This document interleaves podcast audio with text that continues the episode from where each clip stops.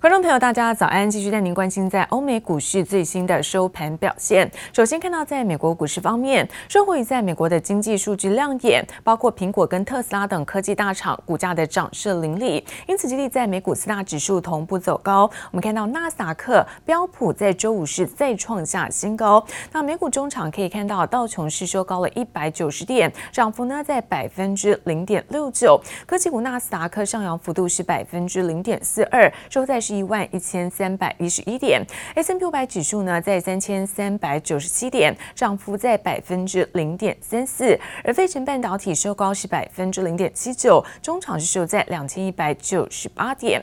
好，再来看到是欧洲的相关消息，欧元区在八月份经济的景气指数上升到六十四，是优于预期。不过在欧元区呢，八月份综合 PMI、制造业的服务业 PMI 通通是下降，差于预期，因此也拖累欧股主要。指指数开高走低，不过尾盘稍微跌幅收敛。中场德国部分呢是下跌了百分之零点五一，而法国跌幅在百分之零点三零。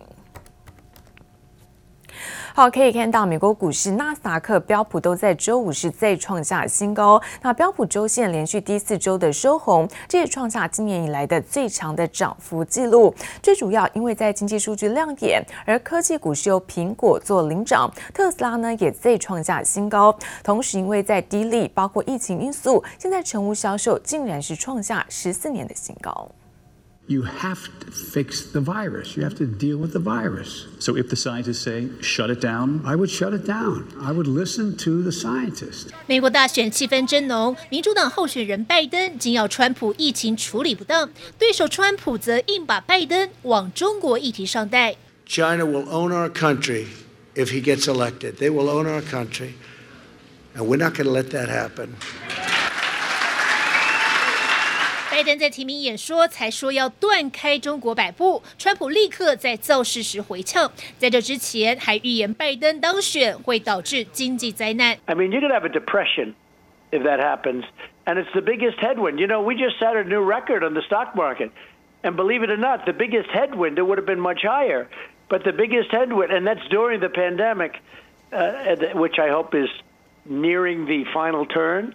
But the biggest single headwind is if he got in. If if they didn't think if we win just like last time, we won it. It went up like a rocket ship right after the election. 川普连线完没多久，二十一号周五，纳斯达克和标普指数都刷新历史新高，连四周收红。 道琼也大涨一百九十点，涨幅百分之零点六九。苹果领涨科技股，加上强劲的八月份采购经理人指数 PMI 已经显示美国景气恢复至二零一九年最高水准，让华尔街信心大增。而且因为低利带动，美国成屋销售竟创下近十四年最大增幅。I don't think it's any surprise that home sales are doing well as people are looking to flee cities and urban areas. I mean, we're down to if it stays at this pace, a three-month supply of existing home sales. Which is kind of nuts. 另一个也很疯狂的是特斯拉股价，在股票分割前最后交易日再创新高，大涨百分之二点四一，市值冲破三千八百二十亿美元，比沃尔玛百货还要大。苹果也大涨百分之五点一五，创新高的股价差点冲破五百美元，已坐稳两兆美元市值大关。Tesla now is what uh, worth more than all the other oil company or all the other automobile companies in the world. This is madness of some sort, but uh, I'll let other people uh, try to buy it. I'll let other people try to sell it. I'll just watch it from the sidelines and say, I've seen this before. It will end in sadness. It'll end in tears. But when it ends, it's somebody else's uh, responsibility. It's just utter and completely astronomical and out of control. Apple, on the other hand, yeah. is a viable, real earning monster. 也因为苹果向白宫请愿，一篇彭博新闻引述消息人士说法，指出川普政府已经暗示美企可以继续在中国使用微信，也让腾讯控股 ADR 和腾讯音乐股价出现大幅反弹。记者仓内麒麟巧青综合报道。而受到了华为禁令的影响，台股在上周呢呈现了高低大幅度的震荡。不过所幸在下档支撑强劲，加上外资回补超过了五十六亿元，因此专家认为，在本周登场金融双雄之一的国泰金法说会，甚至外资动向，都将会成为台股持续挑战月线的关键。而另外，分析师也建议，手中持股比较高的投资人，可以趁着大盘的上涨时来逢高减码。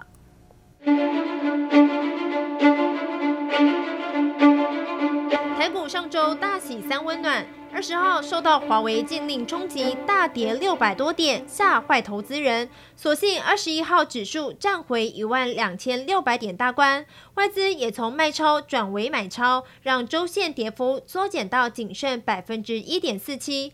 但在台股涨跌互见下，市场也聚焦本中金融双雄的国泰金法说，能否成为助攻引擎？金融股通常都是扮演一个。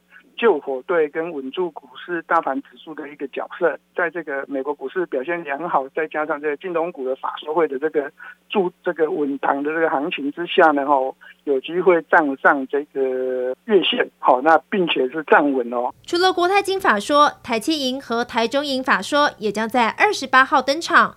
专家同样看好金融股法说，有望让台股再站回月线。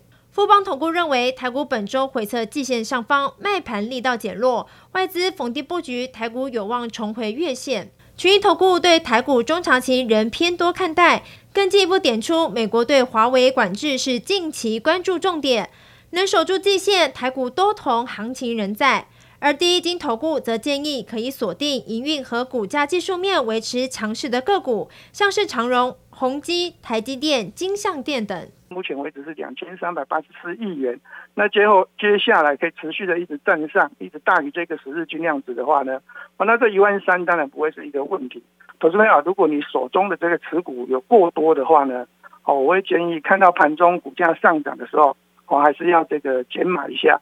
随着台股重回一万两千六百点大关，苹果身价再创高，专家也建议短线上可以锁定平干类股布局，但由于日 K 和周 K 仍存在上档压力，因此还是不可以加码做多。能否有更多利多让台股重燃上攻火力？外界也持续紧盯。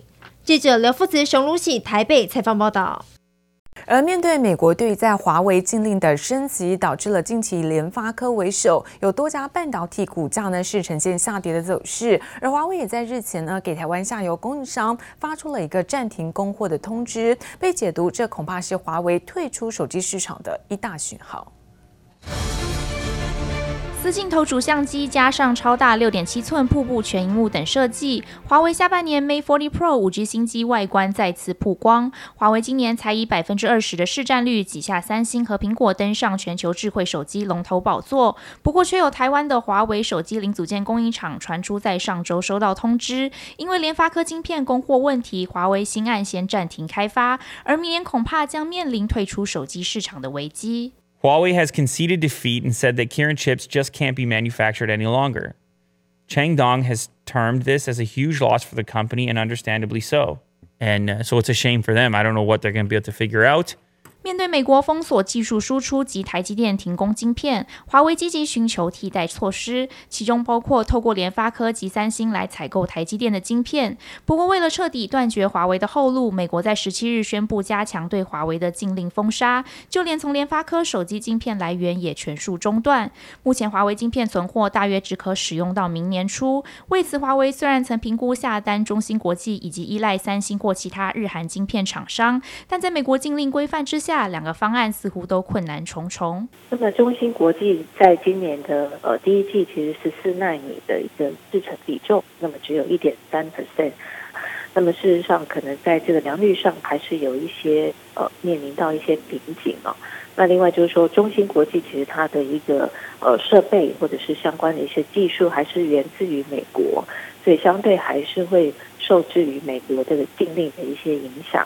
根据市场统计，包括晶圆代工龙头台积电、IC 设计厂联发科、代工厂鸿海以及镜头厂大力光等台厂华为供应链占台股市值约达到一成。因此，面对华为封杀来势汹汹，相关产业链业者的营收与股价都难以置身事外。不过，分析师也点出，未来华为智慧型手机将有百分之七十转移至中国其他品牌，百分之十五可能转向苹果，而剩余百分之十五也将转至三星。加上中国持续推动自主化，都能让让台湾半导体上下游供应链受到的影响降至最低。记者曹在林、陈玉志台北采访报道。而今年，不管是在游戏或是在商务应用，甚至在今年的远端商机，都让这高速运算的需求大幅度增加。而受到疫情的影响，现在英特尔跟辉达还有超微三大晶片厂，都将在九月、十月间来推出新的产品，那么渴望为台湾的半导体、PC 主机板等族群增添了新的成长力道。